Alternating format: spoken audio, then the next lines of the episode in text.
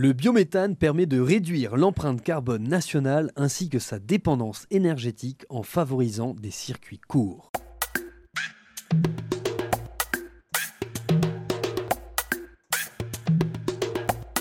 Tout ce que vous devez savoir sur la méthanisation, une série de podcasts proposés par Elle, Association d'initiatives locales pour l'énergie et l'environnement, avec le soutien de l'ADEME.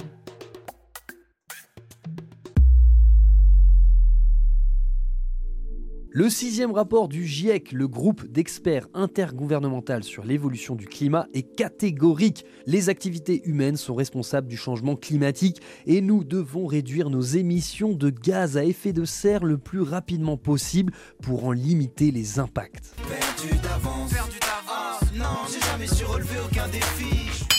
Non, ce n'est pas perdu d'avance. Et pour atteindre ces objectifs, la France s'est dotée de la SNBC, la stratégie nationale bas carbone. C'est la feuille de route de la France pour atteindre la neutralité carbone en 2050. Le terme neutralité est primordial ici. Cela veut dire atteindre un équilibre entre les émissions et les absorptions de gaz à effet de serre. Et pour cela, il n'y a pas 36 solutions. Il faut diviser par 6 nos émissions d'ici à 2050 et augmenter les puits de carbone aucun secteur n'est épargné. Le bâtiment, les transports, l'agriculture, l'industrie, la production d'énergie, etc., etc.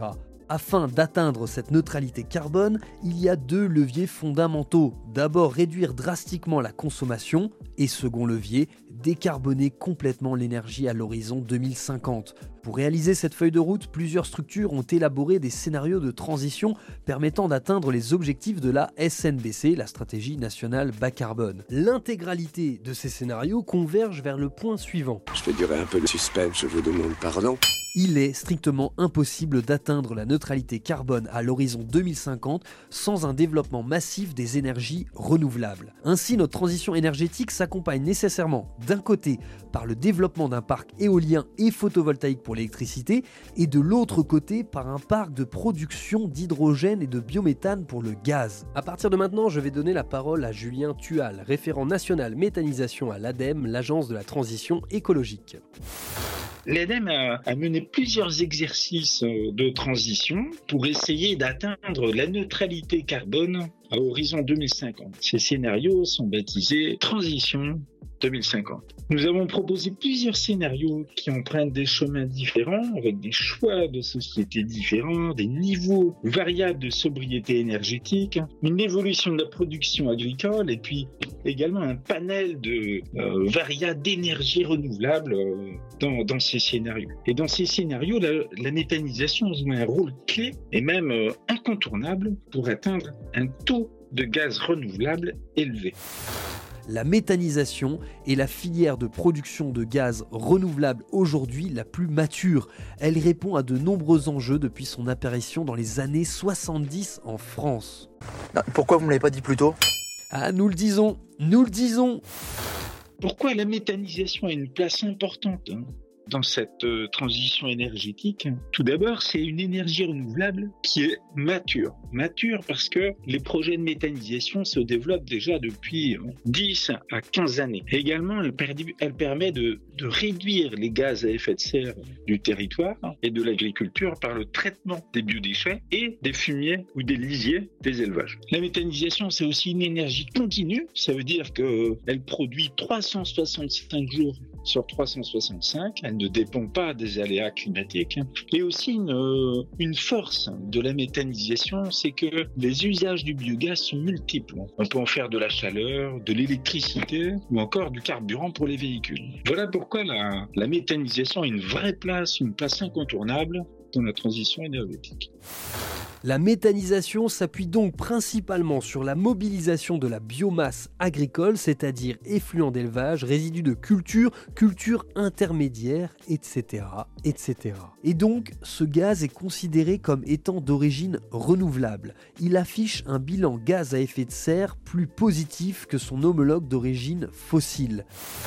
La réduction des gaz à effet de serre peut se faire à plusieurs niveaux. Par exemple, quand on traite des déchets en méthanisation, on évite par exemple leur mise à l'enfouissement et une mise à l'enfouissement des déchets qui serait émetteur de gaz à effet de serre. Quand on substitue les énergies fossiles comme le gaz par du biométhane, on contribue à cette réduction du bilan carbone. Par exemple, le facteur d'émission du gaz naturel est d'environ 244 grammes de CO2 par kilowattheure, alors que le biométhane, son émission est de 23 à 44 grammes par kilowattheure. Ça veut dire que le biométhane est 5 à 10 fois moins émetteur que le gaz naturel.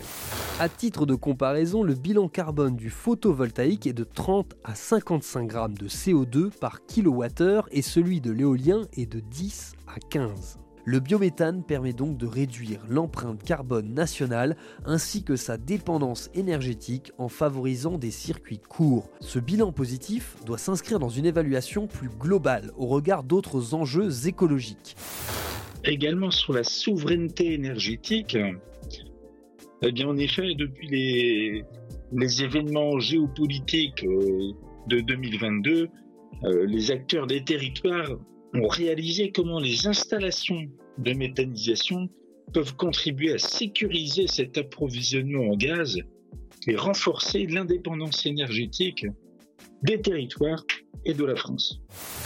Merci Julien Tual, référent national méthanisation à l'ADEME, l'agence de la transition écologique, pour ces compléments fort utiles. La méthanisation agricole, comme toute contribution à la transition écologique et solidaire, doit être réalisée avec un ensemble de bonnes pratiques qui permettent d'en maximiser les bénéfices environnementaux. Par exemple, sur le terrain, on observe que certaines exploitations agricoles concernées consomment moins d'engrais azotés et adoptent des pratiques d'épandage limitant les émissions d'ammoniac. Cette filière se trouve donc au croisement de plusieurs enjeux d'importance l'énergie, la gestion des déchets, le climat et l'agriculture. Ah, j'ai hâte d'y être la méthanisation a donc un rôle à jouer dans les objectifs ambitieux que la France s'est fixés dans la loi en termes de décarbonation du mix énergétique et de réduction des gaz à effet de serre.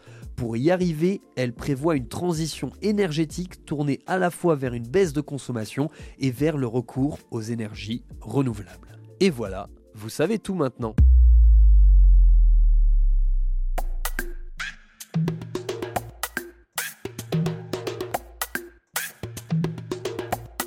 Merci de votre écoute.